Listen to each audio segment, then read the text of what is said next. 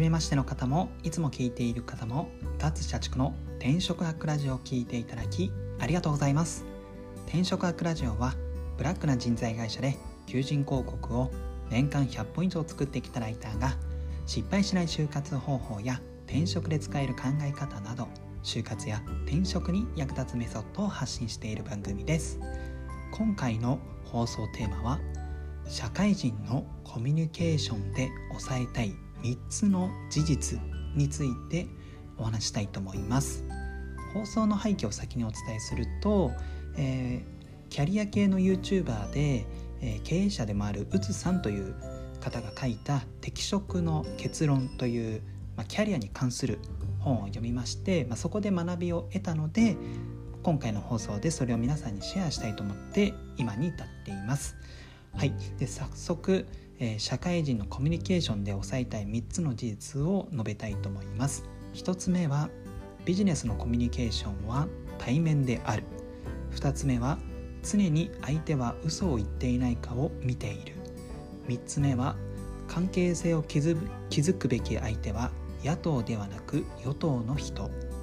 この3つが、え、社会人のコミュニケーションで抑えるべき事実となりますそれぞれ解説したいと思います1つ目のビジネスのコミュニケーションは対面であるという点なんですけどもビジネスで関わる人間関係は取引相手なら売る側と売り込まれる側転職活動で見ると雇う側と雇われる側といった具合に異なる立場の人と関わることが多いです、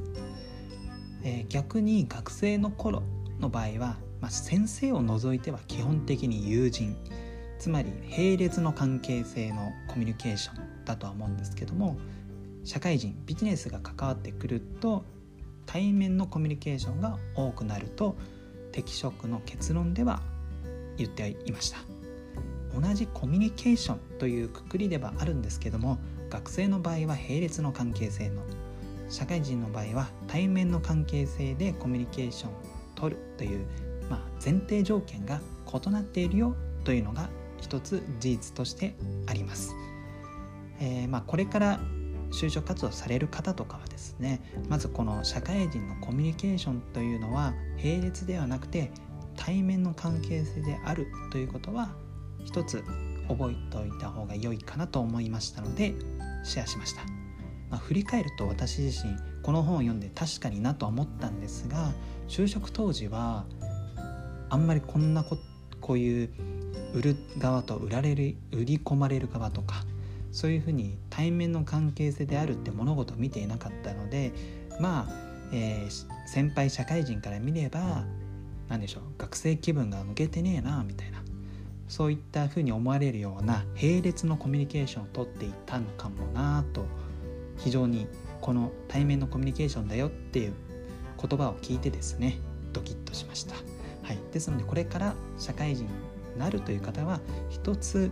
えー、学生と社会人でコミュニケーションは違うよ。前提条件は違うよっていうのを押さえておいた方が良いかなと思います。はい。で次に2つ目の常に相手は嘘を言っていないかを見ているという点なんですけどもこれは1つ目の、まあ、対面のコミュニケーションだよっていうところとつながるんですけども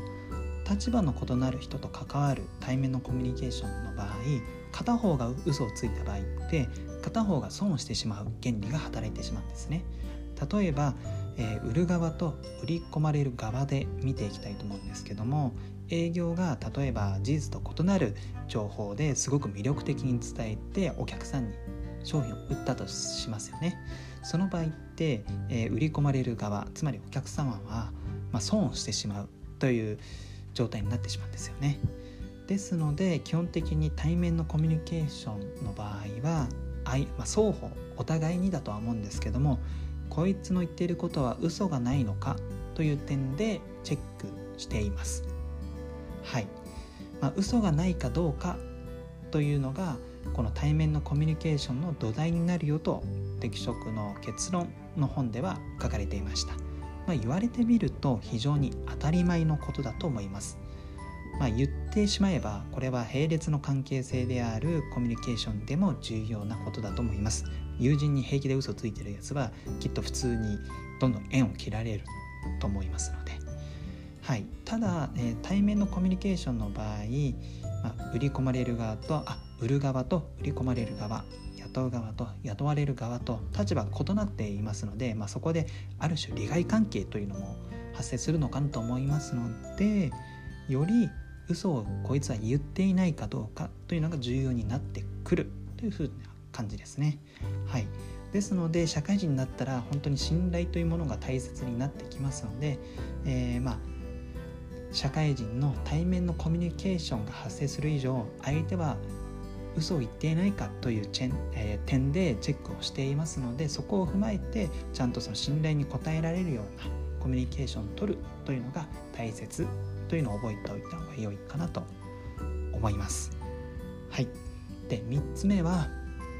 関係性を築くべき相手は野党ではなく与党の人になります。えー、これ先に前提のお話をするんですけども、えー、人は実績だけでは評価しないよというのを適職の結論では言っていました。えー、点数化数値化できる例えば売上実績とかそういうのがあったとしても人っていうのはやっぱりその人の人柄とか熱意だったり信頼性とかそういった、えー、数値化できない定性評価そういうのも踏まえてこの人はなんか優れている人だとか一緒に働きたい人だとかそういったものを判断するそうです。実績はあっってしかるべきなんですけどそれだけではなくてプラスアルファそこにはやっぱり人間性というものが関わってきますよというのが前提にあります。えでそれを踏まえると、えー、そうですね関係性を築くべき相手は野党ではなく与党の人っていうのがつながってくるんですけども、えー、組織には2種類の人間がいると、えー、適職の結論では書かれていました。まあ、ローランドみたいな俺か俺以外かとかそういうのでは全くなくて、えー、簡単に言うと何か物事の方針を決める与党の人間とそれに対して何かと反対する野党の人間です。えー、これ、えー、本を読んで、えまあ、与党と野党がいるよっていうのを書かれていたのを読んでですね結構まあしっくりきたなとは思ったのが、まあ、新卒で入った会社でですねえー、まあ部署で方針を決めるグループとそれに対してまあ飲み会とかでですね仲間内の飲み会であれはないよねとか何々さんのあの方針とか間違ってるよとかそういうのを水面下で猛烈に反対してるグループ確かにありました、はい、ただ適職の結論でも書かれていたんですが、えー、まあ与党、まあ、物事を決めるグループとそうでないグループだった場合野党のグループって結局反対はするけども、まあ、その物事を決める力というかそういったものがないので結局、まあ、すごく反対するけどしぶしぶそれに従うというのがオチなんですよね。はい対して与党は物事を決められる立場で、え組織を動かしていますので全然違うと。で先ほども前提でお話した人は実績だけではなくだけではなくてその人の評判とかも踏まえて人を評価するっていう話をしたんですけどもこの人を評価するっていう立場の人って、まあ、与党の人がほとんどなんですよね。はい、ですので、えーと、何か関係性を築くってなった時には、まあ、もちろん馬馬が合うとかそういったものも大切なんですけどもまあその人が与党の人間なのか野党の人間なのかというのは一つフィルターで見た方が良いかなと思います。まあ、何かこの放送でですね野党の人みたいな人をすごく見下せとかえー、逆に与党の人に取り入れろというわけではないんですけども何かこのいい仕事が回ってくるとか何かとあの人ってなんか上司から好かれてるよねとか、まあ、いいポジション取れてるよねみたいな実績を俺よりあるのになんかあいついい仕事取れてるなっていうのって往々にしてあってそれはやっぱり人を評価する立場であるグループからですねまあその人の人間性とかを買ってもらっているという状態なんですよ。はい、ですので、えー、まあ、どうせ、ま仕事で活躍したいとかそういったものがあるんだったらやっぱりその関係性を築くべき相手というのは、まあ、与党の人の方がいいなということになりますので、まあ、これも是非頭の片隅に置いていただければなと思います。まあ、与党の人間というのはその仕事におけるキーパーソンになるわけですから、まあ、気に入られるとですね、まあ、評価も受けやすくなりますので、